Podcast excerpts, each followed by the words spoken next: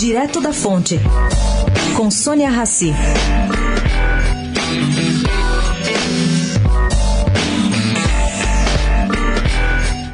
Depois da demissão de Gustavo Bebiano do governo, o clã Bolsonaro vai ter que se decidir se o demite também como advogado, afastando-o de processos em que ele represente o presidente da República. O ex-titular da Secretaria de Governo ainda aparece como advogado de Bolsonaro em ao menos uma queixa-crime por calúnia e injúria ouvida contra Ciro Gomes, que começou em fevereiro de 2018.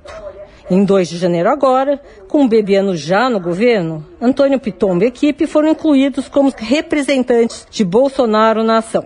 E segundo uma fonte ouvida pela coluna, o criminalista paulista deve continuar tocando esse processo. Bom, como é que está essa ação?